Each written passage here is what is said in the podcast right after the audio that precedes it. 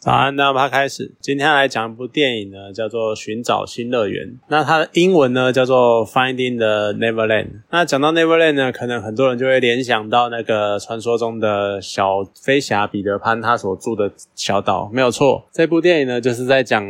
那一个作者詹姆斯·马修·巴里，他如何创作出彼得潘的这个故事？那他的两个主，他的两个主角呢，一个是强尼戴普，然后另外一个是凯特温斯雷。乍看之下，其实我会觉得有点突兀。可是当镜头带到强尼戴普，他一开始开场的时候，在旁边偷偷观察剧院观众的那个样子，我才突然发现，就是从《神鬼奇航》之后，那个 Jack Sparrow 的船长这个形象，在我心中有多根深蒂固，就是我完全忘了。强尼戴普也有那种白白净净的小生的模样，像是那个威利旺卡，或是以前的那个剪刀手爱德华的那种很白干干净净的那个样子。虽然虽然说整体来讲，他其实演的角色大部分都还是怪咖，因为他没演什么真的很正常的每一个。特别的角色，他都有一个一些比较奇异的个性。那像这一部呢，他其实也是蛮异于常人的。好，那总之电影的主轴呢，他是在描述詹姆斯马修巴里他创作这个。彼得潘的这个故事，电影呢又带入了一些巴黎本人的婚姻生活，然后还有他跟他一生中相占相当重要地位的叫做戴维斯一家人，那他们之间的一些相处过程。电影应该是多少有为戏剧效果做一些改编啊，不然有一些事情像还蛮值得玩味的。像那个电影里面啊，他就演到巴黎夫妇跟戴维斯夫人之间有一个三角关系，可是其实实际上巴黎他在戴维斯夫妇都还在世的时候。后就认识他们了，然后他们就是应该是蛮相处蛮和乐的吧，然后甚至小孩什么都认识。可是电影中呢，一开始就是戴维斯先生他已经过世了，那只有剩下戴维斯夫人这个寡妇。那电影中呢，巴里是后来才认识戴维斯夫人。那这样的安排呢，就会让巴里对于戴维斯一家的那种特别照顾、特别关心，就会更让人家遐想，或者是会引起误解。那虽然说。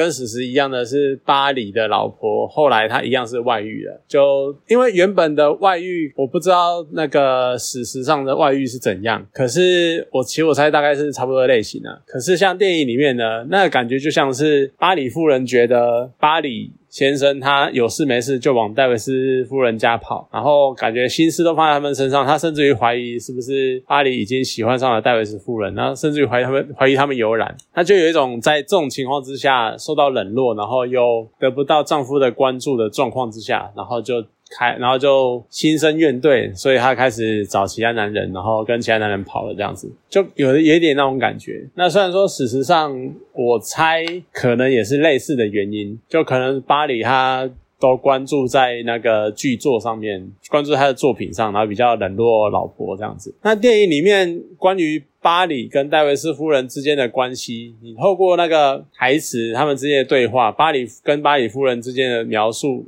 让人家更有感触。因为那一段呢，是巴里夫人她偷看了丈夫的日记，然后她丈夫就发现她偷看嘛。在那边质问他，结果巴黎夫人说：“我原本以为我会在这里面看到更多的情谊，就也许字幕翻译有一点点怪啦。他总之他在讲的意思就是，我原本以为我会在日记里面看到你描写更多你对于戴维斯夫人的遐想或是爱慕之情之类的。可是总之呢，就表示巴黎跟戴维斯夫人之间是清白的。可是说实在的，这样的清白呢，可能比他们真的有染更令人感受。”呃，更令人难受，因为如果巴里跟戴维斯夫人发生了肉体关系，那巴里很简单，他就是一个又一个管不住小头的渣男，就跟世界上很多很多婚外情的男人一样。可是偏偏两个人没有更亲密的肉体接触，可是巴里呢，他却将心藏深藏心中，他从小对于。Neverland 这个地方的想象，这个他心中可能有点算是心中的圣殿，或者是心中最私密的、最私藏的独家景点之类的。然后这个的想象，然后告诉了戴维斯夫人。在此之前呢，巴里从来没有告诉任何人，包括他老婆在内，任何人他都没有说过。那前者的那种。渣男行径就是发生肉体关系、婚外情这样子，就天天看得到嘛。你到你现在可能我是没有很精确的统计啊，搞不好全世界两三天就又一对夫妻怎样之类的。在这种情况之下，大家都到处都可见到这种状况。那老婆呢，她其实甚至于可以借题发挥，然后宣泄她的那个不爽，长久以来被压抑、被抛弃、被无视的那种哀怨，然后那种愤怒的心情，还有长久以来被冷落的那种不满。他可以趁那个机会来爆发一下，然后甚至于可能，也许会让巴里更尊重他，也许他能够让巴里知道他这样做是错的，啊这样是不应该的，或者是他可以单纯宣泄他的怒。可是后者呢，是有一种更惨的感觉，因为表示他巴黎他连我不知道是不是连心都不在了，可是至少表示对于戴维斯夫人。他更可以掏出他心里的最深层的想法跟一些感受，然后跟戴维斯夫人讲，但他却没办法跟他的老婆讲。那某种程度上就表示戴维斯夫人可能更接近灵魂伴侣的感觉。那这会，我觉得这会让巴里夫人有一种吃闷亏的感觉，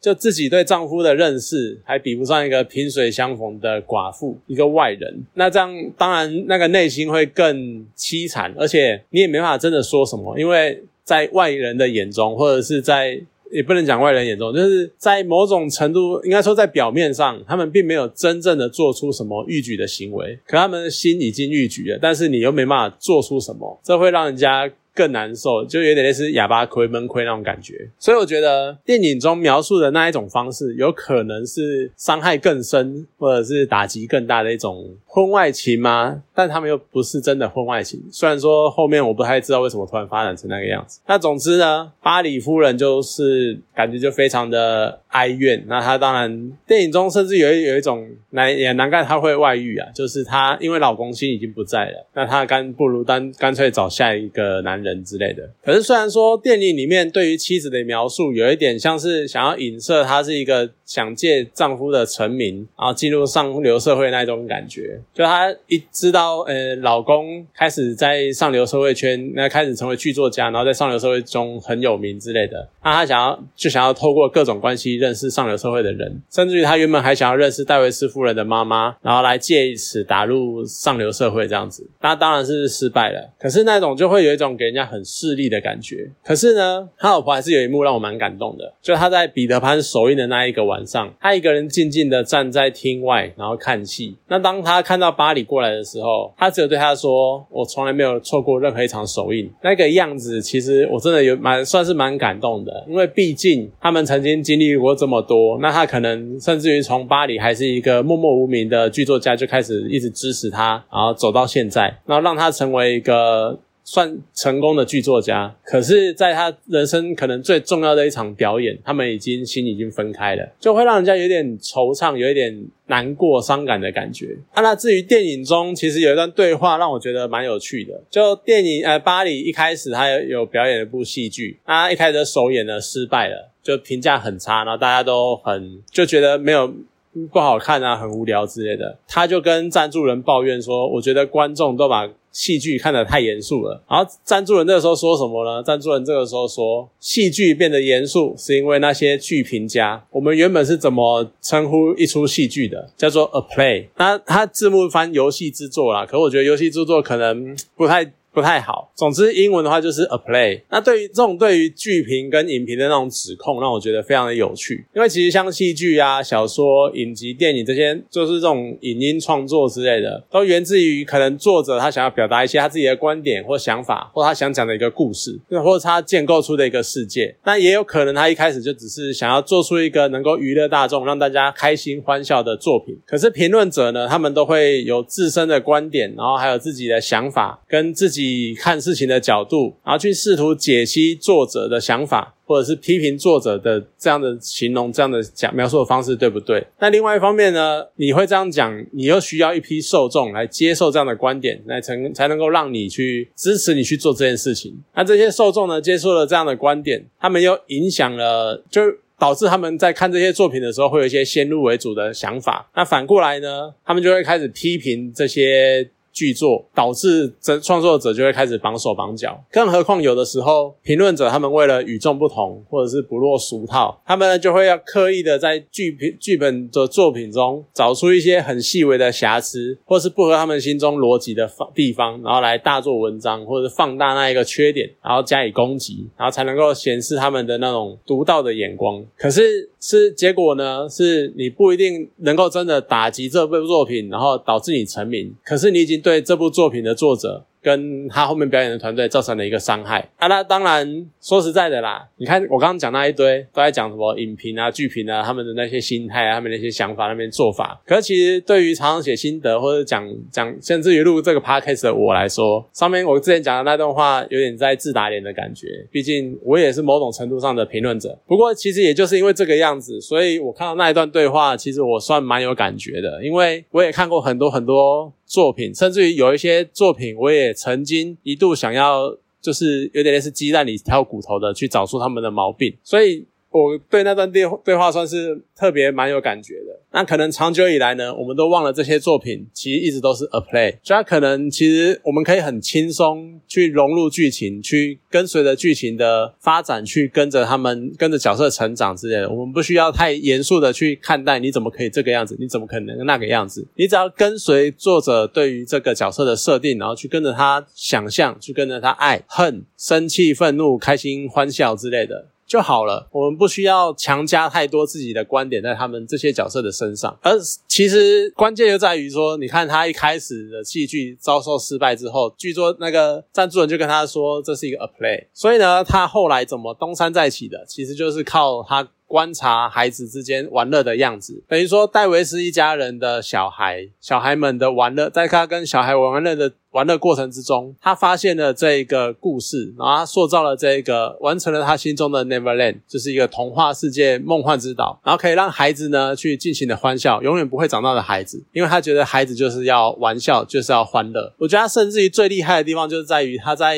他的戏首映的时候呢，特意安排了一些孤儿院的小孩，然后去。坐在那些所谓的上流、时尚名流之之中，去安插在里面，为什么呢？因为如果全部都是大人的话，他们不一定会懂剧中的笑点，或者是不一定会有感觉，因为毕竟我们已经是大人了，他们都已经可能已经忘了童年为什么会单纯的感到快乐这件事情。可是。对于小孩来说，小孩在场他们会欢笑，他们会觉得这个地方有趣。那很从电影中很明显的可以看到，这这个他们小孩的欢笑，小孩的吸到的那个样子，就带动了这些大人，然后让这些大人也开始享受这部戏剧。这是一个很聪明、很关键的操作方式，而且整部。彼得潘呢？其实他是为了去安抚一个以戴维斯一家人的一个小呃小男孩，叫做彼得，去以他为原型，然后创作出来的。那在电影中呢，彼得因为他丧父，所以他心情很不好。可是呢，巴里他为了要安抚巴呃安抚彼得，甚至于是有点治愈他心中的伤口，让他了解到死亡是怎么一回事。所以他描述了彼得潘这个故事，然后他也让彼得知道了。我觉得已经到最后，已经不只是让彼得，甚至。上所有的小孩借由彼得潘这个故事，去了解到死亡是怎么一回事，去了解到别离，去了解到分离、分开是怎样的一回事情。其实我觉得这就是讲回来严肃一点的话题，就是寓教于乐。但是真的也不用太严肃的去看待这部剧的或这部电影的教育意义。你只要，其实我觉得很多事情是你只要融入在中间，你自然而然的就会从中吸收，或是无意识之间你就会学习到一些事情，然后让你的生命经验或人生更充实、更美好。我觉得这就是一部作品它能够发挥的作用。好，我觉得这部电影算是蛮有趣的小品。那还不错，有机会可以去找来看。好，啦今天这部作品呢就讲到这边，好，谢谢大家。